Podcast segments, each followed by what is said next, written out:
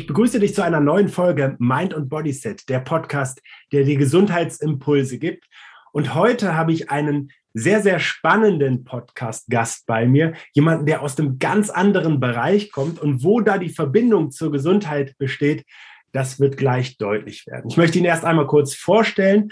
Es ist nämlich Professor Nico Herting, der ähm, an der Freien Universität in Berlin Recht studiert hat und seit 1900 93 als Rechtsanwalt tätig ist. 1996 hat er bereits die eigene Kanzlei Herting Rechtsanwälte gegründet und diese Kanzlei wächst seitdem stetig. 2012 ist er dann zum Honorarprofessor berufen worden an die Hochschule für Wirtschaft und Recht, wo er bereits seit 1991 als Lehrbeauftragter tätig ist. Seit 2040 wird oder seit 2014 wird Nico Hertig durchgehend zu den besten IT-Anwälten gewählt im Best Lawyers Ranking und er ist im Informationsrechtsausschuss, im Berufsrechtsausschuss sowie im Berufsethikausschuss des Deutschen Anwaltsvereins tätig. Und vielleicht haben sogar einige von ihm im Zusammenhang mit seinem Podcast, dem Ping Podcast gehört, Corona im Rechtsstaat. Lieber Herr Herting, schön, dass Sie sich die Zeit heute nehmen, um Rede und Antwort zu stehen. Sehr gerne. Schönen guten Morgen. Herr Herting, die erste Frage, die ich mir so stelle als Rechtsanwalt, wie ist das eigentlich, wenn Sie durch den Alltag gehen und irgendwelche Schlagzeilen sehen oder sowas? Ist das so, dass das ein Anwalt immer auch erstmal durch die Rechtsbrille begutachtet? Naja, man ist ja nicht irgendwie eine zwiegespaltene Persönlichkeit, also ich jedenfalls bin das nicht. Insofern kann ich das natürlich nicht so ganz immer ausblenden, dass ich mal ein gewisses Handwerk erlernt habe und das auch seit 30 Jahren fast praktiziere. Ja, ja. Was, was hat Sie denn bewogen, Anwalt zu werden? Das ist eine schwierige Frage, weil ich glaube, das war das negative Ausschlussverfahren, äh, da mich andere Berufe damals nicht interessierten oder jedenfalls nicht so sehr interessierten, blieb am Ende nur das übrig, was dann alle machen, die, denen nichts Besseres einfällt bei den Juristen, nämlich Anwalt zu werden. Okay, ja. Äh, das scheint Ihnen aber auf jeden Fall mit sehr viel Erfolg zu gelingen, insbesondere wenn Sie heute dieses Handwerk auch lehren und weitergeben. Herr Ertang, wir haben im Moment eine Situation, ähm, beziehungsweise im Prinzip seit anderthalb Jahren, in der wir ja sehen, dass der Staat sich sehr stark in den Schutz der Gesundheit bei den Bürger und Bürgerinnen ähm, einmischt, sage ich mal. Wie weit darf eigentlich dieser Schutz gehen? Naja, das kann man so kaum pauschal beantworten. Ähm, ja, der Staat ist in der Pflicht, Leben und Gesundheit von uns allen, von uns Bürgern zu schützen. Aber der Staat ist natürlich auch in der Pflicht, unsere Freiheitsräume, die, die, die ja grundrechtlich verbrieft sind, auch zu achten. Das heißt, ähm, wenn der Staat etwa äh, Schüler nach Hause schickt äh, in den Fernunterricht, wenn der Staat Gaststätten schließt, Veranstaltungen verbietet, dann sprechen wir immer von teils auch sehr, sehr gravierenden Grundrechtseingriffen. Und dann kommt das zu, zum Tragen, was wir Juristen als Abwägung bezeichnen. Dann muss abgewogen werden, ob jetzt tatsächlich die Vorteile, die solche Maßnahmen für die Gesundheit bieten, ob die jetzt tatsächlich die doch gravierenden Einschränkungen äh, auf, auch aufwiegen, mit denen wiederum andere Bürger dann belastet sind. Ähm, das, ist eine, das ist eine ständige Abwägung, die dann Aufgabe der Regierenden ist und ähm, die dann halt auch äh, einem verfassungsrechtlichen Rahmen spielt, äh, der dann immer wieder zum Thema wird, wenn es wenn die Fälle zu Gericht gehen. Mhm. In, insofern sind also Bedenken grundsätzlich, was Freiheitsrechtseinschränkungen angeht, ähm, angebracht, aber sie dürfen eben auch in dem Verhältnis der Verpflichtung äh, den Schutz von, von Leben und Gesundheit, äh, den, den der Staat eben auch auferlegt bekommen hat, ähm, sich die Waage halten. Ist das so grundsätzlich richtig?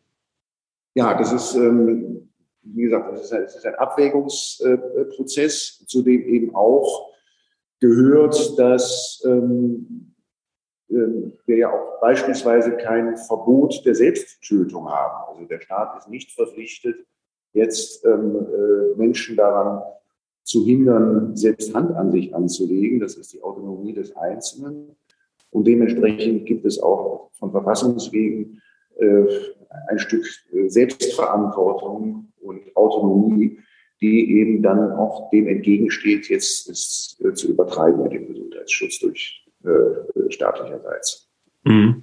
Also im Prinzip auch hier ähm, eine Eigenverantwortung, eine Selbstverantwortung dem Raum zu geben, was, was ja in der Form jetzt in, bei einem deutschen Weg weniger gewählt worden ist. Wenn wir allerdings jetzt mal diese Situation und den gewählten Weg vergleichen und eben wirklich den Gesundheitsschutz in dem Fall ja auch über viele Grundrechte gestellt haben, wie ist denn das, wenn wir jetzt das mal mit einer anderen Situation vergleichen? Nehmen wir mal einen Zuckerkonsum, äh, von dem wir wissen, dass er ähm, Krankheiten wie Diabetes, ähm, Bluthochdruck, ähm, Herz-Kreislauf-Erkrankungen, ähm, aber auch per se Übergewicht begünstigt. Äh, müsste dann der Staat nicht auch hier deutlich restriktiver vorgehen und Verbote aussprechen? Naja, es gibt ja einen Unterschied, ähm, die ähm, wenn, wenn wir jetzt von, von, von Covid sprechen, ähm, äh, haben wir Bürger es ja nicht so ganz in der Hand, ob wir uns anstecken oder nicht. Ähm, das ist beim Zuckerkonsum schon ein bisschen andere Situation. Da ist es ja zunächst mal jedem auch selbst überlassen, sich zu entscheiden, ob er sich nun gesund und vielleicht gar zuckerfrei ernährt oder ob er halt ähm, sich den ganzen Tag mit Limonaden und Süßigkeiten vollstopft. Ähm, insofern ist da schon ein, ein, ein erheblicher Unterschied. Also man würde sicherlich nicht ähm, jetzt ein Zuckerverbot beispielsweise verfassungsrechtlich legitimieren können, weil da würde man sagen, dass hier doch auch ähm, dann staatlicherseits ähm, über das Ziel hinausgeschossen wird und in, in einer dann auch überschießenden, unverhältnismäßigen ähm, Weise jetzt hier auch in die Freiheitsrechte der Bürger eingegriffen wird. Ja, ähm, wenn wir jetzt ein anderes Beispiel nehmen würden, also ich sehe auch da ähm, relativiert sich das Ganze so ein bisschen, weil mit dem Zucker äh, schade ich mir als allererstes selber. Trotzdem würden wir auch oder würde ich jetzt argumentieren, ähm, in der Folge wird auch ein Gesundheitssystem durch mögliche entstehende Krankheiten dann belastet. Ähm, lassen wir das mal außen vor und nehmen ein anderes Beispiel. Ähm, das Thema Tabakkonsum, also das Rauchen per se. Natürlich hat sich hier in den vergangenen Jahren eine ganze Menge getan. Ähm, trotzdem sehen wir auch im Vergleich zu anderen Ländern, nehmen wir mal Australien oder auch ähm, ähm, Großbritannien, wo ja der Verkauf inzwischen auch sehr viel schwieriger geworden ist, ähm, sehr, über, im Prinzip überhaupt keine Werbung mehr gemacht werden kann. Ähm, aber rein auf die Gesundheitsbelastung sprechen zu kommen. Ich kann ja theoretisch draußen jemandem begegnen oder auch an der möglicherweise an der Bushaltestelle, der eine Zigarette raucht und ich bin jetzt durch das Passivrauchen gesundheitlich belastet, auch nachgewiesenermaßen. Also 90 Prozent aller Lungenkrebserkrankungen sind ja mit dem Rauchen assoziiert. Ähm, wie ist das da? Müsste nicht auch da dann eine Politik deutlich restriktiver vorgehen? Weil hier ist ja jetzt nicht mehr nur der Einzelne betroffen, der sich zum Beispiel schlecht ernährt, sondern durch das Rauchen können auch Menschen im Umfeld dann, die davon etwas abbekommen, belastet werden. Also erstmal ein kleiner Disclaimer, Sie reden mit einem Tabakkonsumenten. Ähm, okay. das macht es noch spannender. Da muss ich ehrlicherweise darauf hinweisen. Ähm, also äh, zum, zum, ähm, äh, zu, zum Thema ähm, äh, Rauchen gibt es ja äh, auch sogar vom Bundesverfassungsgericht Rechtsprechung, nämlich zu der Zeit, wo die Rauchverbote in den Gaststätten eingeführt worden sind. Da haben wir strukturell äh, durchaus mit ähnlichen Abwägungen zu tun oder mit, mit, mit, sogar identischen Abwägungen zu tun, die wir jetzt auch bei, äh, äh bei Covid haben, weil ähm, die, äh, die Rauchverbote in geschlossenen Räumen sich rechtfertigen, eben nicht durch den Schutz der Raucher vor sich selbst, sondern sie, sie rechtfertigen sich vor dem Schutz der Beschäftigten und Besucher, die nicht rauchen, also vor dem Schutz vor den äh, Folgen des Passivrauchens, die Sie auch gerade angesprochen ähm, haben.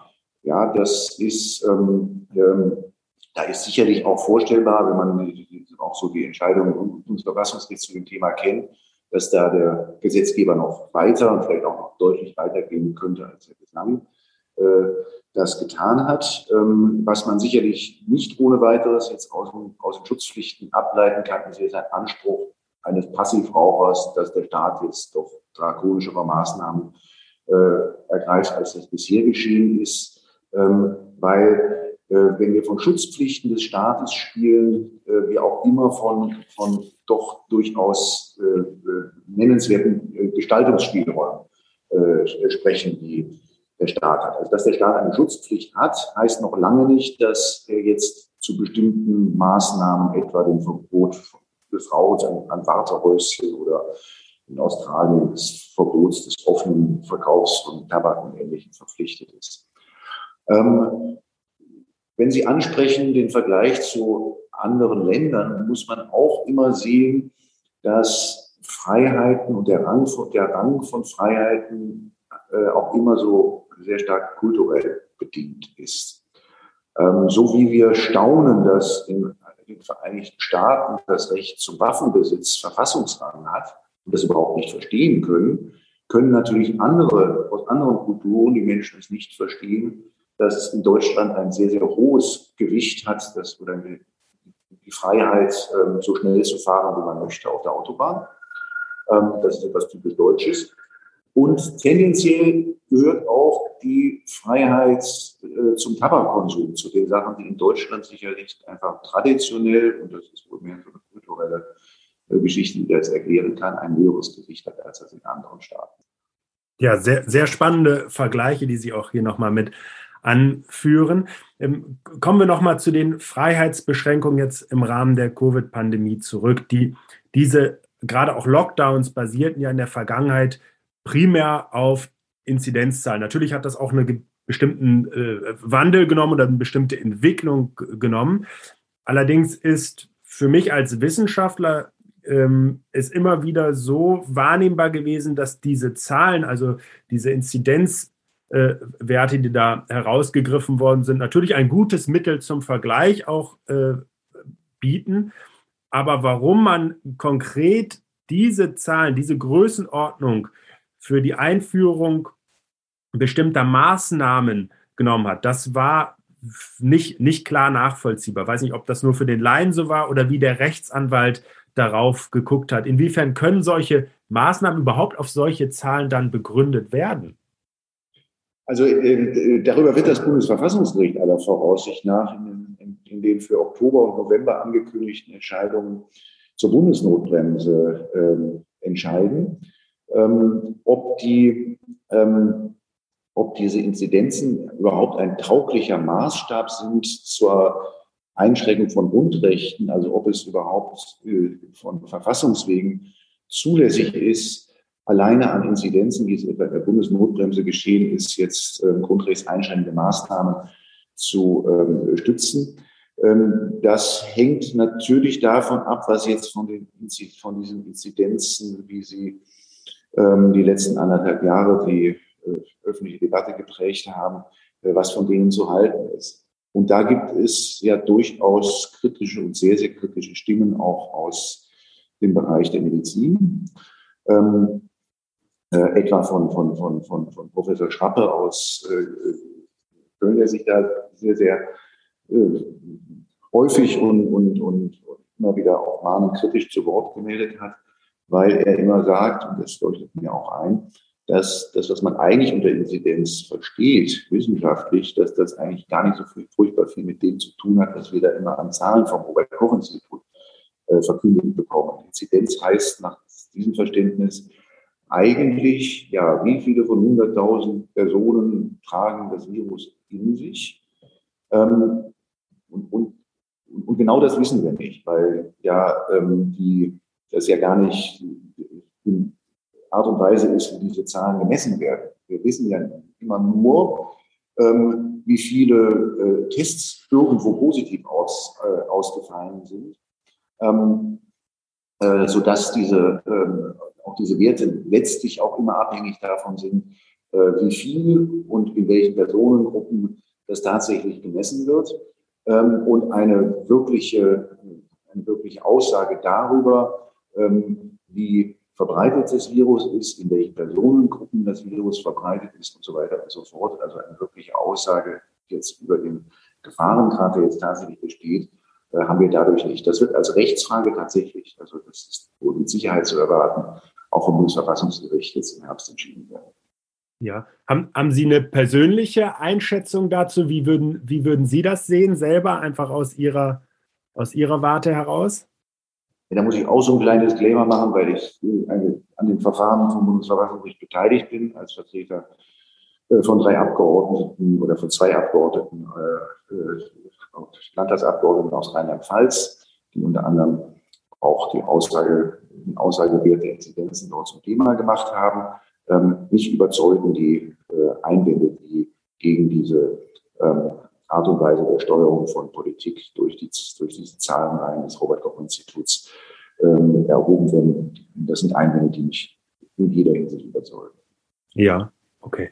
Ähm, jetzt wurde insbesondere ja auch, und Sie hatten das ja auch eingangs ganz schön einmal beschrieben, Verpflichtung zum Schutz der Gesundheit steht den Grundrechten und Freiheitsrechten gegenüber. Das wurde natürlich ähm, auch über die Medien mit sehr, sehr starken und auch angstmachenden Bildern immer wieder verknüpft. Man sprach von der sogenannten Triage, die möglicherweise in Krankenhäusern auf Patienten zukommen könne, wenn das Gesundheitssystem als solches überlastet werden würde. Vielleicht können Sie einmal ganz kurz sagen, was überhaupt eine Triage ist und auf welcher Grundlage Mediziner und Medizinerinnen überhaupt festlegen können, wer jetzt priorisiert behandelt wird. Das ist ja auch eine sehr, sehr schwierige und vor allen Dingen ethisch äh, schwierige Frage. Also die Frage kann ich als Jurist eigentlich gar nicht beantworten, ähm, weil es die Triage als Rechtsbegriff nicht gibt. Ähm, also sie taucht jetzt auf, auch in einem Verfahren vor Bundesverfassungsgericht äh, aus 2020, das dann auch ähm, in den nächsten Jahren mal entschieden wird, wo mal die Frage gestellt wird, muss, nicht, muss es nicht eigentlich, wenn es tatsächlich mal eine Situation geben würde, wo ein Arzt sich zwischen verschiedenen Patienten entscheiden muss, ähm, wem er dort noch lebensrettend ähm, zur Seite stehen kann, ob das gesetzlich geregelt werden muss. Das wird das mhm. Bundesverfassungsgericht in den nächsten Jahren entscheiden, weil es ein solches Verfahren gibt, wo das eingefordert wird. Ähm, da muss ich Ihnen aber dazu sagen, dass ich da über keine seriöse Meinung äh, verfüge. Das bleibt einfach abzuwarten, was das Bundesverfassungsgericht dann auch tatsächlich dazu sagt. Ähm, die, ähm, dass wir jetzt Situationen in Krankenhäusern hierzulande erlebt haben in den letzten anderthalb Jahren, ähm, wo Leben nicht gerettet werden konnten, weil äh, die Kapazitäten dafür nicht vorhanden äh, sind, das behauptet wohl ernsthaft niemand. Okay, ja. Das ist ja auch nochmal ein sehr spannender Punkt. Insofern würde ich auch gerne in einer Frage darauf nochmal eingehen. Nochmal eben eine Grundrechtseinschränkung zur Abwendung einer Überlastung im Gesundheitssystem. Da ging es auch immer wieder und insbesondere über die Auslastung der Intensivstationen. Hier sind ja besonders schwere Corona-Verläufe dann auch irgendwann eben ähm, in der stufenweisen Behandlung angekommen. Ähm, jetzt wissen wir heute, beziehungsweise spätestens auch seit dem Frühjahr, um genau zu sein, seit Januar, dass ähm, Bundesgerichtshof da äh, begründete Bedenken bei der Übermittlung der Belegungszahlen auch ähm, aus dem eingerichteten Divi hatte. Und wir heute eigentlich ganz klar sagen können, vielleicht können Sie das auch gleich nochmal eindeutiger dann herausstellen, dass es mindestens mancherorts zu einer bewussten Verknappung der Kapazitäten gekommen ist, um von sogenannten Sonderzahlungen zu profitieren. Wenn Sie das jetzt aus der juristischen Brille einmal bewerten, was ist das für ein Tatbestand, der hier vorliegt und was droht möglicherweise auch Verantwortlichen an der Stelle, wenn die Zahlen eben hier angepasst worden sind, vorsichtig gesagt. Also ob das wirklich ein juristisches Thema ist, bezweifle ich. Das war, das war auch nicht der Bundesgerichtshof, sondern der Bundesrechnungshof, der okay, Entschuldigung, ja. Feststellungen äh, getroffen hat. Ähm, es geht, ähm, und ich muss auch eines äh, ehrlicherweise sagen, ähm, was die ganze Welt äh, wie Krankenhäuser sich finanzieren und finanziert werden, also das ist Gesundheitsrecht äh, angeht, da bin ich kein Experte. Also die, äh, da habe ich auch nicht wirklich jetzt die Expertise, dass ich dazu, dazu viel sagen kann. Das ist natürlich dabei, also wenn, wenn es um Kapazitäten geht, dass es da natürlich auch wirtschaftliche Interessen äh, der Krankenhäuser gibt und dass man natürlich schon ein bisschen genauer hingucken muss, wer möglicherweise auch ein wirtschaftliches Interesse daran hat, Kapazitäten äh, hoch oder herunter zu rechnen. Das steht völlig außer Frage. Wir haben in, in den letzten Jahren eine zunehmende Privatisierung und Ökonomisierung des Gesundheitssystems ähm, äh, erlebt. Es ist alles auf Wirtschaftlichkeit getrimmt worden. Ähm, und ähm, äh, es ist jetzt sicherlich nicht von ungefähr, dass da jetzt doch auch die Stimmen derer sich mehren, äh, die das anfangen kritisch zu sehen und zu sagen, da haben wir vielleicht ein bisschen, äh, haben wir auch, haben wir auch vielleicht ein bisschen überzogen. Ähm, und die Frage stellt sich natürlich, wenn jetzt es dann auf einmal so sich verhält, dass, ähm, dass man mitgeteilt bekommt, dass wir während wir in der Pandemie sind, dann auf einmal nicht das geschieht, was ja eigentlich wirklich geschehen müsste, dass die Kapazitäten aufgestockt werden äh, im, im Gesundheitssystem, sondern ganz das Gegenteil. Also jetzt gibt es am Wochenende den Bericht aus Baden-Württemberg, ähm, wo es dann auf einmal seitens des Gesundheitsministeriums äh, heißt, also ähm, das Problem, was man jetzt habe in der sogenannten vierten Welle im äh, Herbst, sei, dass man deutlich weniger, über deutlich weniger Intensivkapazitäten verfüge äh, im anstehenden Winter, wo man sich natürlich äh, also dann schon fragt, wie können wir das ernsthaft so verkünden, weil also was ist die Aufgabe eines Gesundheitsministeriums? Äh, wenn ich äh, die Sorge tragen dafür, dass in einer Pandemie ausreichend Kapazitäten äh, sind und wenn das dann tatsächlich so ist, dass die Politik dann auch noch schulterzuckend das zur Kenntnis nimmt, ähm, dass man dort mit, also mitten, mitten noch in der Corona-Zeit mit, mit abnehmenden Kapazitäten zu tun hat, dann ist das eigentlich völlig unbegreiflich. Um, um noch einmal bei diesen, bei diesen Zahlen auch zu bleiben in den Intensivstationen, ist es schön, dass Sie auch nochmal dieses Bild jetzt mit aufgreifen. Äh, wie, wie können wir uns das denn vorstellen? Also, wenn es eigentlich eine extra eingerichtete Datenbank, und die ist ja auch wirklich in diesem Zusammenhang ins Leben gerufen worden, gibt, um eigentlich Transparenz zu schaffen, dann gehen wir ja auch immer, und das ist, wenn ich das mal aus meiner Warte so sagen darf, und da spreche ich auch für andere Menschen, glaube ich, ähm, auch mit einem großen Vertrauen an bestimmte Institutionen ähm, herangehen, um zu sagen, das, was uns dort mitgeteilt wird, das dürfen wir schon auch für grundlegend richtig annehmen. Dass an der Stelle nicht auch Kontrollinstanzen greifen, wenn über Nacht Kapazitäten in einem Ausmaß dann verschwinden, wie es, äh, wie es in der Realität nicht wirklich bisher vorgekommen ist, dass nicht da auch Kontrollen oder zumindest Nachfragen entstehen. Also ich würde mir da wünschen, dass, dass es mehr Journalisten gibt, die da auch mal kritisch nachfragen, die etwa dann, ja, wenn es so eine solche Verlautbarung gibt, wie ich sie gerade genannt habe, ähm, äh, dann auch mal da nachhaken, ob sich das tatsächlich so verhält oder ob da nicht möglicherweise wir, auch Wünsche, auch durchaus wirtschaftliche Art dahinter stehen, die dann etwa aus den aus bestimmten Bereichen des Gesundheitssystems ähm, äh, kommen, ähm, dass, ähm, äh, die, dass, ich das, dass ich das dann auch, also nochmal konkret zu den Intensivkapazitäten, dass sich das ja nicht so einfach verhält, dass man äh, durch die Krankenhäuser geht und die Betten abzählt, sondern dass es da durchaus Spielräume gibt, was etwa mit der Definition, was ist denn jetzt eigentlich ein Intensivbett oder mit der Definition, ähm, äh, lasse ich einfach Betten weg, weil ich dann sage, ich habe nicht genug Personal, ähm, um vielleicht nur wiederum Druck zu machen, dass also mehr dafür getan wird, dass Personal auch äh, rekrutiert wird.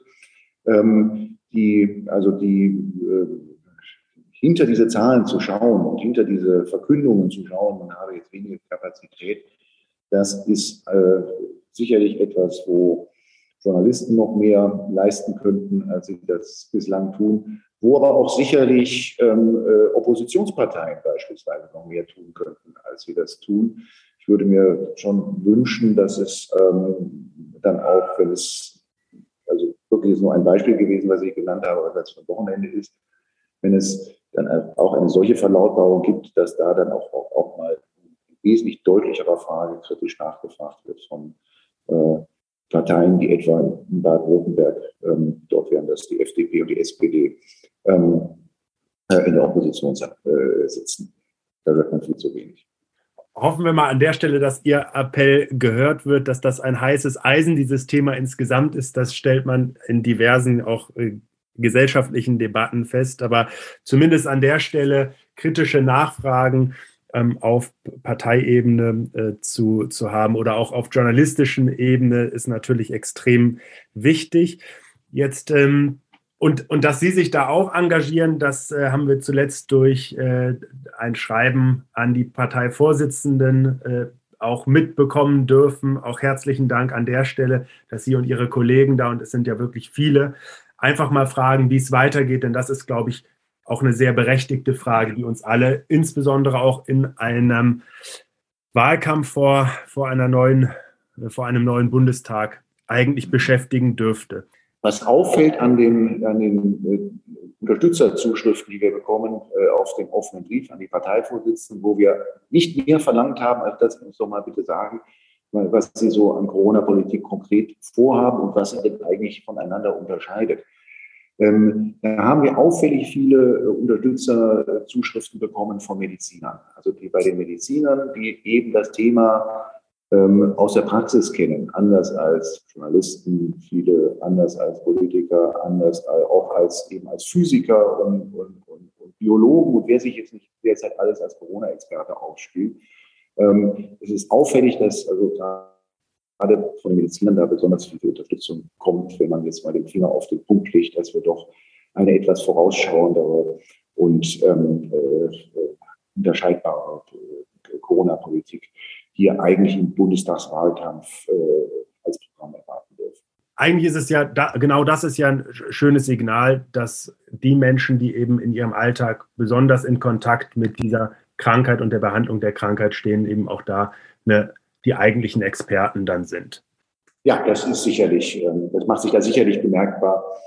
Ähm, eine zweite große Berufs-, eine zweite Berufsgruppe, wo sich auch, auch überdurchschnittlich viele bei uns melden ähm, äh, zu dem offenen Brief sind übrigens die Psychologen, denn auch die hm. bekommen natürlich so die einfach die seelischen Folgen, die das ja doch für viele Menschen auch hat, äh, natürlich auch stärker mit als andere.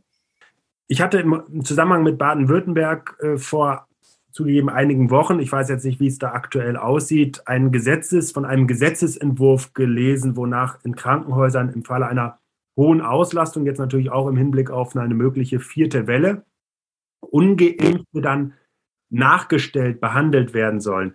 Ist so ein Vorgehen überhaupt rechtens?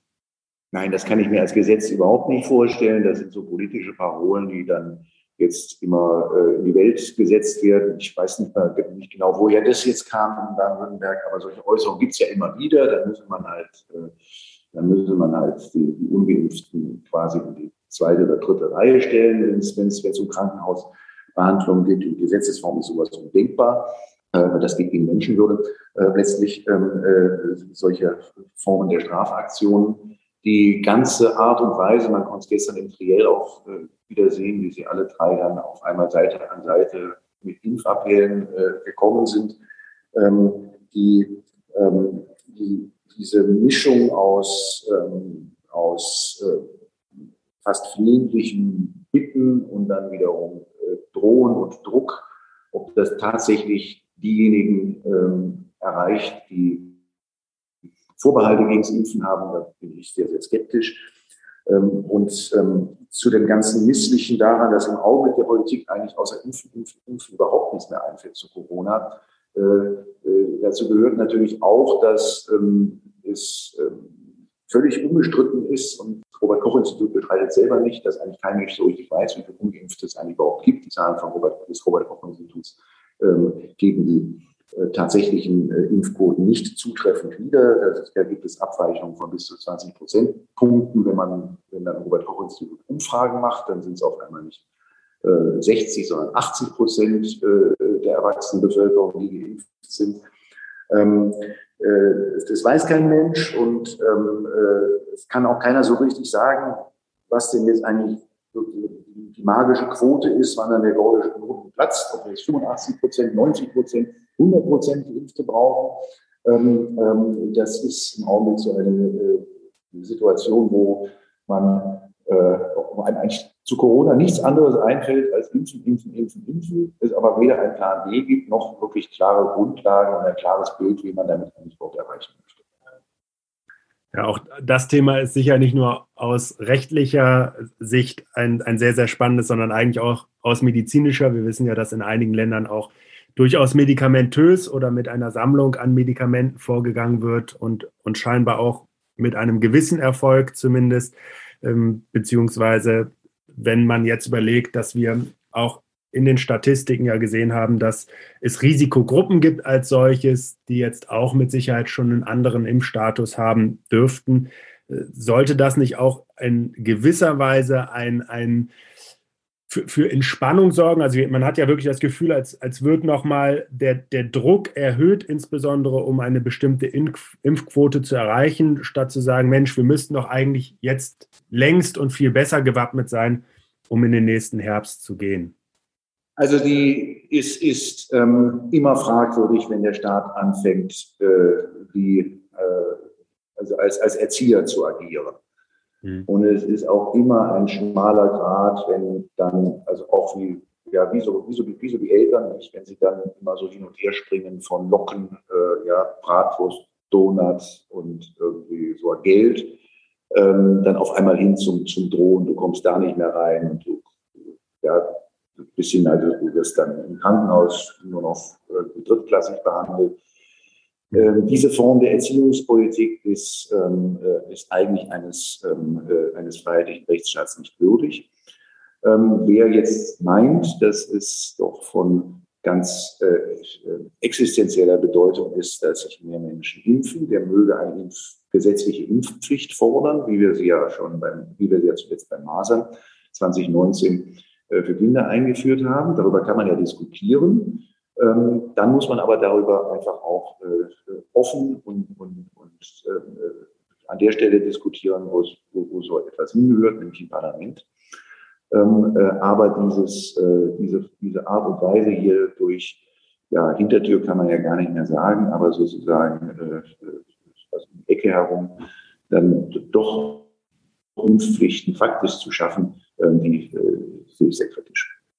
Ja, im, im Rahmen der Pandemiebekämpfung ist es ja auch so, dass vielerorts, Sie hatten das jetzt auch schon so ein bisschen angedeutet, ich würde gerne tatsächlich gleich nochmal auf das Thema Impfen eingehen, aber vorab nochmal die Frage, wir wir kennen alle inzwischen von DSGVO, dass unsere Daten deutlich sensibler behandelt werden. Jetzt erleben wir vielerorts, dass wir nahezu verpflichtet sind oder dass es selbstverständlich ist, nachzuweisen, ob wir gesund sind. Ich hatte einen Fall äh, kürzlich, wo meine Frau eine Autopanne hatte und direkt am Telefon ähm, ihren Impfstatus melden musste, um dann ähm, die Aussage zu bekommen, äh, in den jetzigen Zustand äh, werden sie nicht mitgenommen. Wir äh, da stelle ich mir immer die Frage, inwiefern dürfen eigentlich solche sensiblen äh, Details, Daten überhaupt erfragt werden?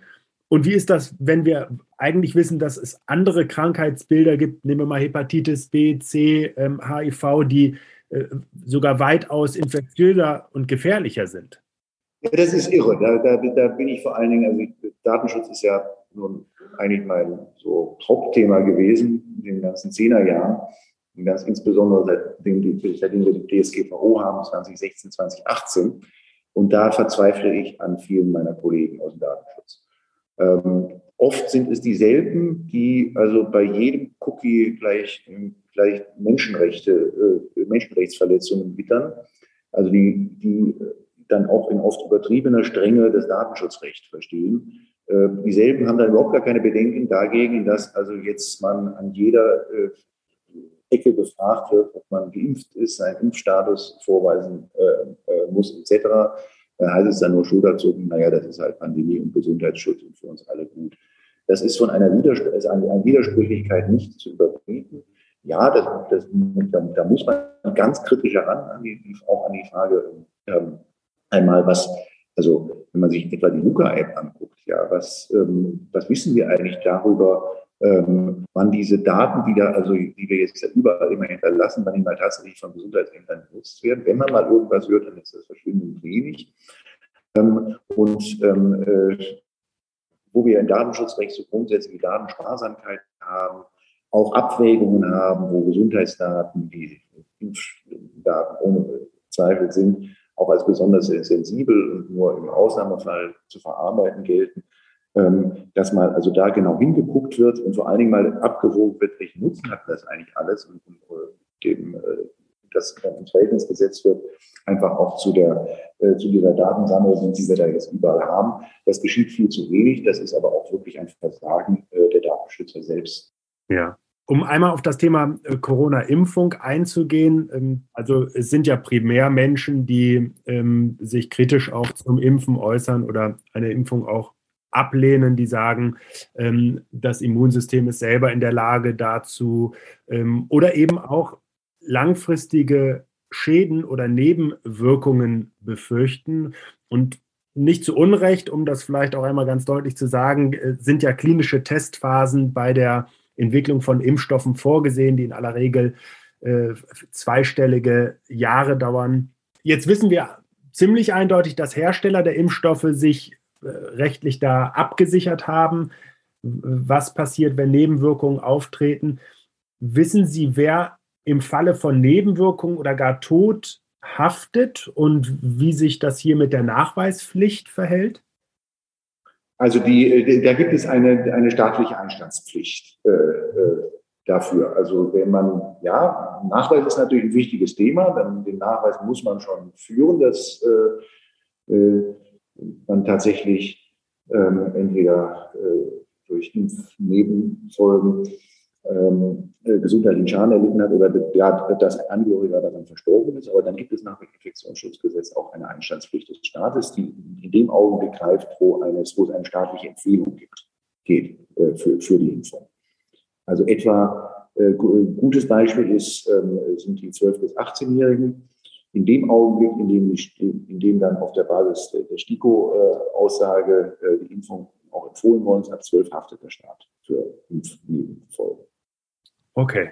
Ja, äh, ich würde gerne abschließend noch eine schnelle Fragerunde mit Ihnen machen, Herr Herting, und danke Ihnen schon mal an der Stelle für Ihre äh, rechtlichen Einschätzungen, Ihre Betrachtung, die Sie da mit reinbringen. Das ist wirklich hochspannend und es ist ja auch schön, und das heben Sie ja hervor, dass, äh, dass wir durchaus auch kritische Meinungen haben, beziehungsweise dass einige Verfahren anhängig sind, um einfach auch mal eine gesicherte Grundlage für Entscheidungen zu bringen. Das wird mit Sicherheit mit Spannung zu erwarten sein.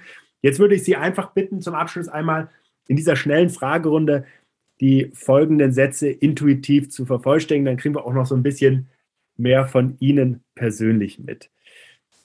Gesundheit bedeutet für mich ähm, ähm, Gewohnheit. Eine sehr, sehr spannende Antwort. Das, das gebe ich an der Stelle zu. Das ist das, was ich ja häufig sage auch.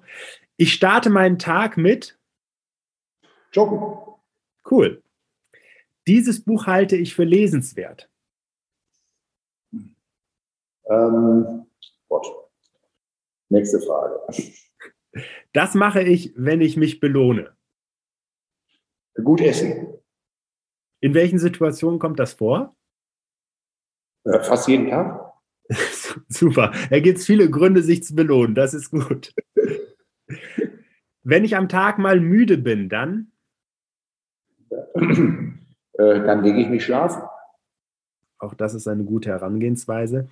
Und das Leben ist für mich? Äh, jeden Tag wieder voller Überraschung. Schön. Herr Herting, ich, ich danke Ihnen ganz herzlich für Ihre vielen Antworten und Einschätzungen. Schön, dass Sie sich Zeit genommen haben für Ihre anstehenden Verfahren und Ihre Arbeiten und natürlich auch für Ihre Gesundheit. Wünschen wir Ihnen alles Gute. Vielen herzlichen Dank und ich wünsche Ihnen weiter viel Erfolg mit Ihrer Serie. Dankeschön. Schön, dass du dir für meine Podcast-Folge Zeit genommen hast. Um auch zukünftig auf dem Laufenden zu bleiben, empfehle ich dir, meinen Podcast direkt zu abonnieren. Außerdem freue ich mich über deinen Kommentar und eine Bewertung von dir. Ich wünsche dir eine bewegte Zeit. Bis zum nächsten Mal.